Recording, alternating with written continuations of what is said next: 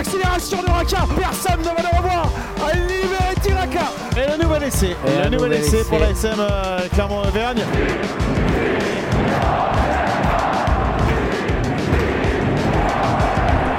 Salut et bienvenue dans l'épisode 13 de la saison 4 du podcast ici Montferrand avec autour de la table aujourd'hui Christophe Buron et Didier Cros. Messieurs, bonjour. Bonjour à toutes et bonjour à tous. Bonjour, Martial. bonjour à tout le monde. Salut, salut. La question du jour, messieurs, l'ASM Clermont doit-elle faire un sans faute en top 14 d'ici la fin de l'année? J'ai bien dit en top 14 parce qu'il y a la Coupe d'Europe qui arrive. Après une trêve de 15 jours, les choses sérieuses reprennent et le menu s'annonce euh, copieux pour cette fin d'année euh, 2021. L'ASM va disputer deux matchs de top 14 le 27 novembre face à Perpignan, le 4 décembre face à Biarritz. Il y aura ensuite deux rencontres de Champions Cup face à l'Ulster au Michelin puis à Et l'année s'achèvera le 26 décembre par un déplacement à Brive. Alors on va mettre la Coupe d'Europe de côté, on est bien d'accord. L'ASM peut-elle se permettre de passer à côté d'un de ces trois matchs? Bref, doit-elle faire un sans faute en top 14 d'ici la fin de l'année? Euh, Christophe, à ton avis? Ah bah, tout, tout dépend de ce que vise le club. hein. si si c'est une place dans le top 6, euh, je pense que beaucoup de choses vont jouer sur cette période. Oui, en effet. Ouais. Alors un sans faute, euh, je sais pas, mais euh, un max de points, oui. Euh, Didier? Euh, oui, bah, je suis un peu dans- sur la même lignée que Christophe. hein. Il va falloir, que- euh, va falloir prendre des points sur les trois matchs. Alors peut-être pas carton plein, mais il va falloir prendre des points sur les trois matchs. Alors le match euh, qui euh, s'annonce euh, le plus euh, proche c'est celui donc euh, à Perpignan. Euh, il y aura ensuite la réception de, de Biarritz. On peut dire que c'est peut-être les des trois matchs qui s'annoncent, c'est les deux les plus faciles. Tu fais la moue, euh, Christophe. Ouais, les plus faciles, je sais pas, parce qu'on se rend compte cette année que euh, alors c'est les deux promus. hein. Ouais. Euh, Les deux derniers au classement. Les deux derniers, mais, Mais- euh, mais- mais- c'est très, voilà. très très ténu en termes de marge par rapport à, à- au Stade Français, à Toulon qui sont juste devant. hein. Mhm. Ça se joue à, c'est il y a moins d'une Ouais. victoire d'écart. hein. Ouais. C'est, on n'a plus d'équipe euh, style Agen ou d'autres, euh, ou d'autres les autres. les Oui, qui semblait, qui saisons, semblait perdu au bout de, de un 10 peu- matchs. Un ouais, peu plus largués. Mm. euh, et puis bon, les prestations prouvent bien que ces, ces deux clubs, Perpignan et Biarritz, euh, lâchent vraiment rien et, et peuvent s'accrocher encore à leurs espoirs de, de maintien. Donc est-ce que ça sera les deux plus faciles? Je sais pas. Ce qui est clair, c'est que cl- Clermont, s'il veut intégrer le top 6, qui est, qui est là, là aussi, hein, il n'est pas très très loin. hein. Il y a une victoire, euh, il y a moins d'une victoire d'écart entre le troisième Montpellier et, Et Clermont qui est huitième, hein. ouais, Il y a ouais. trois points, je crois. Donc, Oui, c'est ça. euh, la qualif, elle se joue toujours sur un ratio par rapport aux victoires à l'extérieur et les victoires à la maison. C'est-à-dire qu'une équipe qui resterait invaincue toute la saison chez elle, elle est obligée de gagner au moins 2 à 3 matchs à l'extérieur si, euh, d'accord, si Mhm. elle veut intégrer le top 6. Clermont est à zéro aujourd'hui, hein, euh, on sait, hein, la victoire à Montpellier a compensé la défaite ici contre Castres. Oui. Donc il va bien falloir à un moment aller chercher des victoires dehors. Et évidemment qu'on se dit dans l'absolu que c'est Oui, plus facile d'aller en chercher à Brive, à Perpignan, à Biarritz. Qu'à Toulouse. ou- Sauf que Clermont a déjà laissé passer des occasions hein, au Stade français, à Lyon, euh, voilà quoi. Donc, euh, ouais, c'est une période où il va falloir faire un max de points si l'équipe veut vraiment intégrer le top 6. Donc effectivement, Didier, pour, pour envoyer un message, il faut gagner à Perpignan, quoi.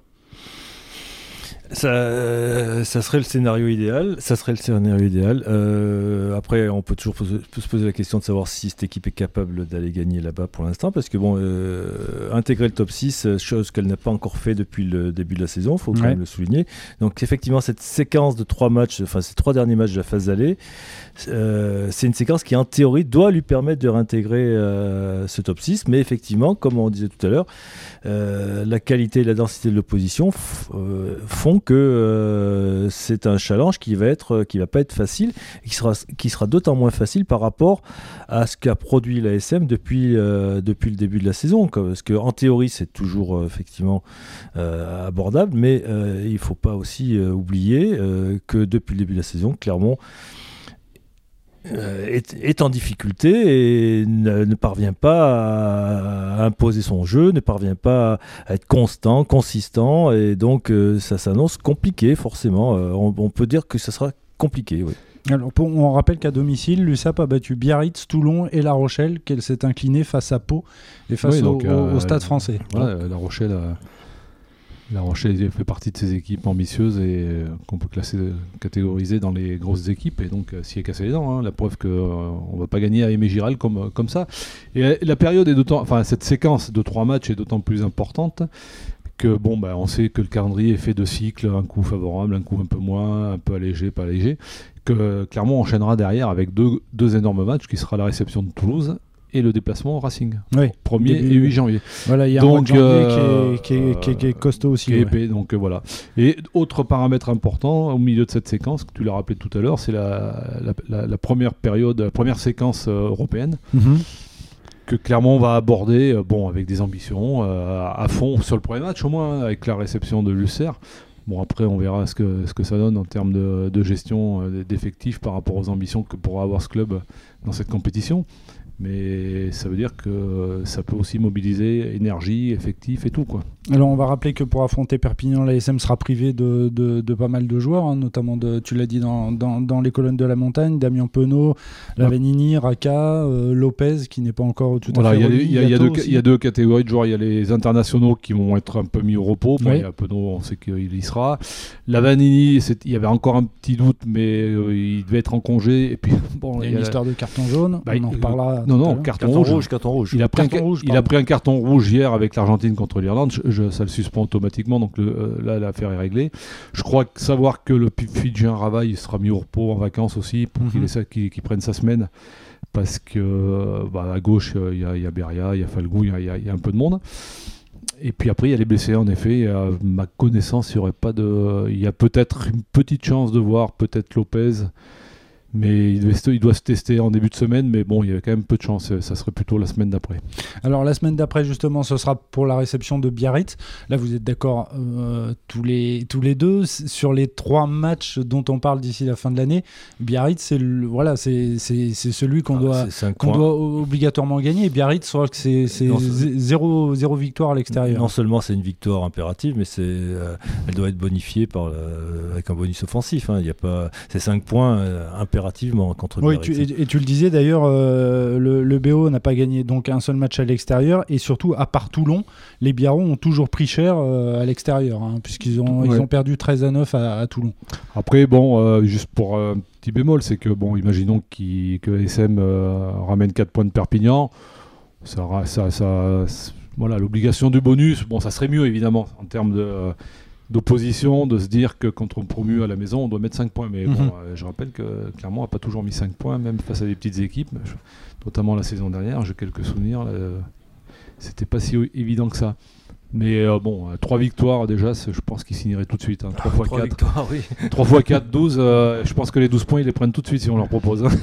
mais, mais alors fi- finalement, c'est vrai qu'on peut penser que le déplacement à Perpignan, euh, Aimé Giral, c'est jamais, c'est jamais facile. hein, euh, mais alors le, le déplacement à Brive, un lendemain de Noël, Ah, ça c'est le troisième et dernier match de, de- Ouais, de ouais. 2021 en top Tout à 14. fait. Brive à domicile, on va le rappeler, c'est 4 victoires, une défaite euh, face à, à La Rochelle, 8 à 6, je crois. Mhm. Ce jour-là, les Brivistes étaient vraiment Non, pas euh, dans le, dans le Les. Corésiens sont très durs à manœuvrer chez eux Euh, cette année. donc, hein. et ils ont battu l'USAP, Pau, le Stade français et plus récemment le, le Racing.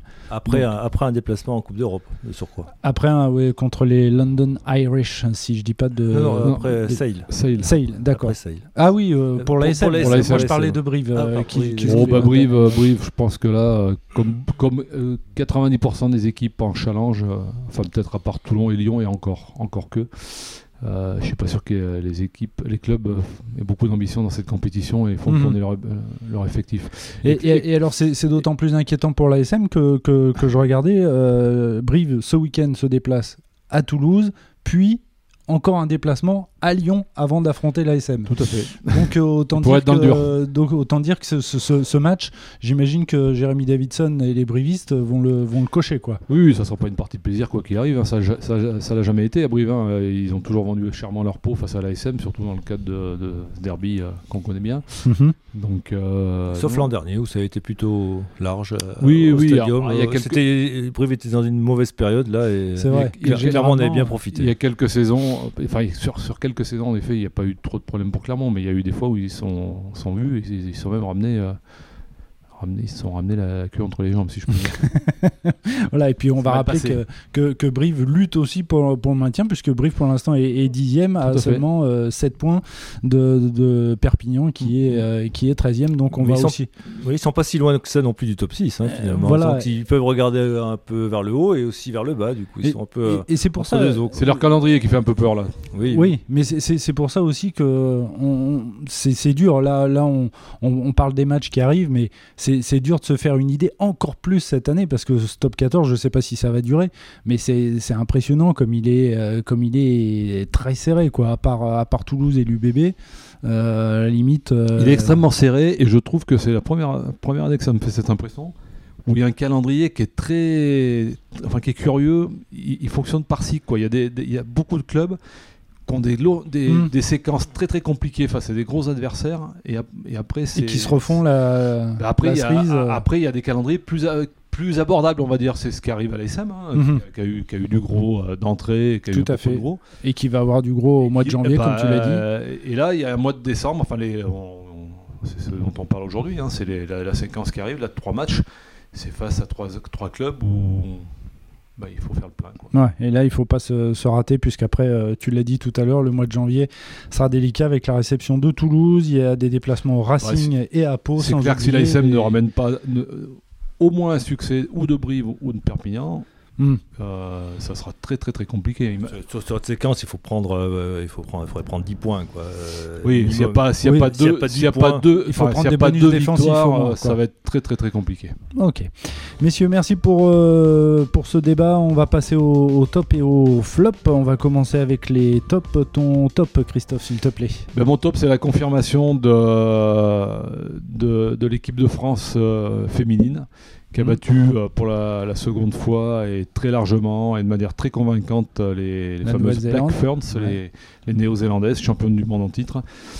Euh, même si cette équipe est, paraît en, en dessous de son niveau réel, euh, je, Mhm. parle de, je parle des néo-zélandaises, j'ai trouvé que sur les, leurs prestations, le contenu de leur match, les filles d'Annie Kero et Sam Sherrook ont franchi un cap. On- on- Il y a des jeunes joueuses qui ont une densité physique euh, très, très importante.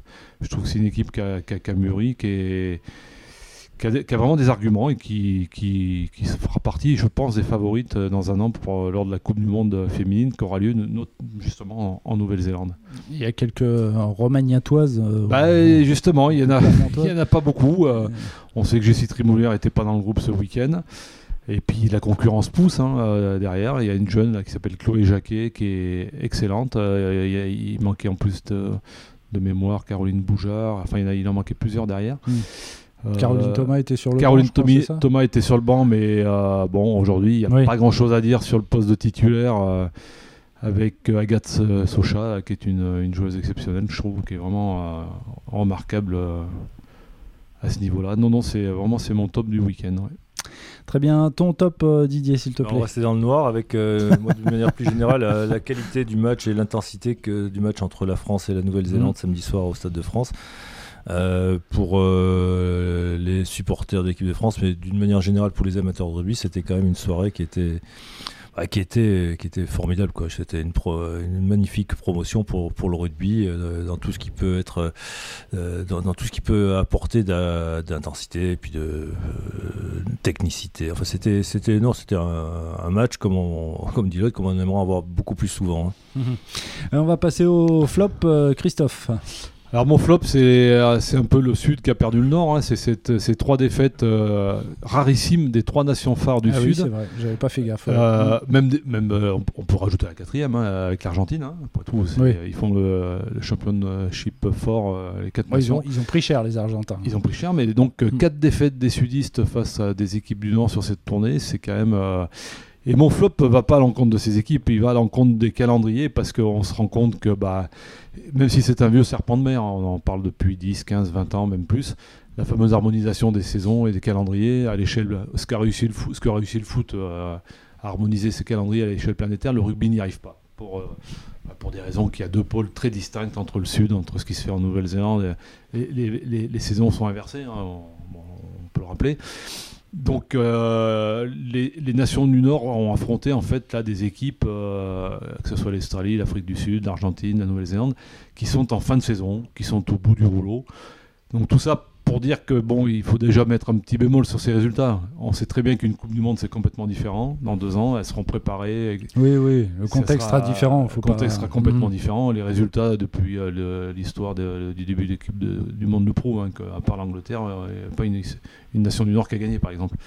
Mais là, ça, ça met encore plus en exergue le fait que les calendriers sont mal foutus. Quoi. Et puis en plus, avec le Covid, ces équipes-là ont- sont parties euh, depuis le fin du mois d'août. hein, Oui, chez elles, ça hein, les Néo-Zélandais, ouais. Mm. les Sud-Africains, les, les Australiens, donc c'est énorme. Quoi. Donc euh, ça, ça crée un déséquilibre et qui, euh, qui, qui amène peut-être aussi à ces résultats un peu surprenants aujourd'hui. Ouais, ils étaient un peu cuits quand même, on va le dire. Je pense. Même si ça n'enlève pas la, la prestation euh, française qui a impressionné euh, notamment les, les Néo-Zélandais, la presse néo-zélandaise. Euh, ton flop, Didier, s'il te plaît. Ben, mon, mon- mon flop, il sera d'ordre euh, individuel. Il concerne euh, bah, Thomas La- Lavanini qui a, qui a trouvé le moyen de prendre un rouge contre l'Irlande. Et c'est un rouge qui va être préjudiciable pour le club puisqu'il va être automatiquement suspendu pour euh, dimanche. Donc, euh, et, et dé- probablement. déblayage illégal, hein, c'est ça, je crois. Déblayage illégal euh, violent, même. ouais.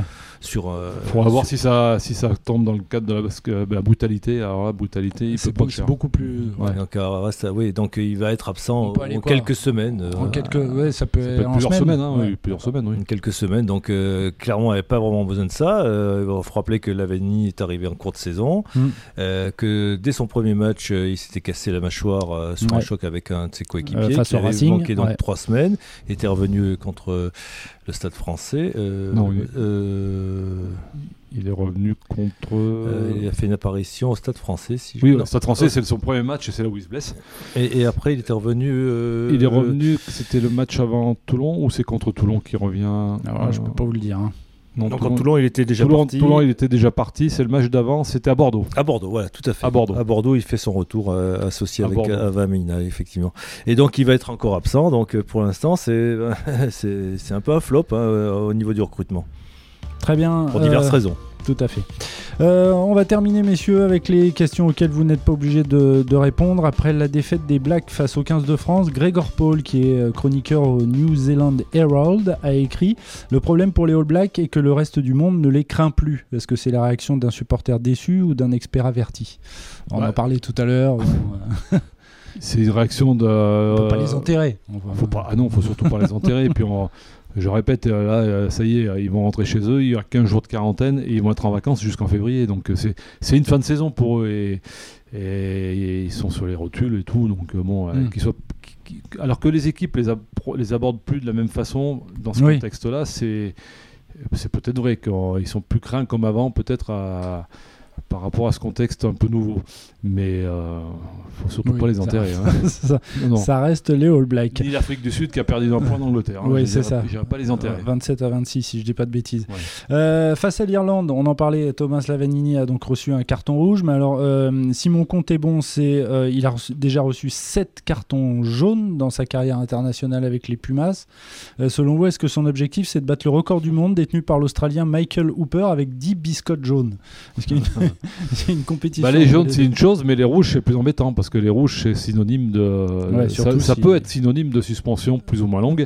Surtout si Et on rappelle que dans ce sport euh, unique, et, euh, unique par ailleurs, c'est qu'il n'y a pas de dissociation des sanctions par rapport aux compétitions. C'est-à-dire que contrairement Oui. au foot, euh, ça court. euh, la, la suspension, elle est automatique, euh, quelle que soit l'équipe et le maillot que C'est vous le par- portez. C'est le paradoxe parce qu'il se, il s'est- il est pénalisé en sélection et la sé- sa sélection ne sera pas pénalisée par sa, Oui, c'est le par son club. expulsion. C'est le club qui va c'est être très paradoxal. Oui, c'est Voilà. Bah, une des particularités de ce sport. Euh, dernière question, messieurs. Après Anthony Bello, un autre joueur du RCT, Louis Carbonel, intéresserait l'ASM Clermont. Est-ce que l'ASM a l'intention de recruter tous les joueurs dont Toulon ne veut plus? Alors c'est ce que j'appellerais une, euh, ouais, c'est même pas une fausse info, c'est Donc je vais, je, je vais le citer. hein. Moi, je l'ai lu dans Oui, le, oui, le oui, Midi oui. Non, Olympique. mais hein. bon, Donc, euh, euh, voilà. Que, que Clermont ait un œil dessus, mais il doit avoir l'œil sur beaucoup de gens. Oui, il y a peut-être beaucoup de de. joueurs. En fait, la moitié des clubs Mais du top on 14 sait, qui ont on un sait- sur on lui, sait très bien qu'alors, sauf miracle miraculeux avec euh, ce grand club euh, toulonnais, avec qui on a des relations évidemment idylliques, hein, c'est bien connu, enfin, que le- avec laquelle la SM a Ouais, des, ça- des relations Ça, idylliques. sûr, oui. Un joueur de ce niveau-là, euh, international, qui reste deux ans de contrat, je Oui, vois en plus, absolument voilà. pas comment, sauf si Azema décidait, enfin Azema le nouveau coach, Oui, de- oui, oui, oui. Et son président décidait que Carbonel est persona non grata au RCT et qu'il faut Oui, parce qu'on va rappeler que son contrat, c'est jusqu'en 2024. hein, donc ça 2024, veut dire qu'il faudrait euh, allonger la, la, la monnaie. Donc Voilà. euh, oui, ça te paraît carrément un- improbable, contrairement Plus qu'improbable. à Anthony euh, Bello. Euh, messieurs, on retrouve bien évidemment cet épisode du podcast sur euh, lamontagne.fr et sur les différentes plateformes de podcast. Je vous souhaite une excellente semaine et je vous dis à la semaine prochaine. Ciao Merci Martial, à Au bientôt. revoir, à bientôt.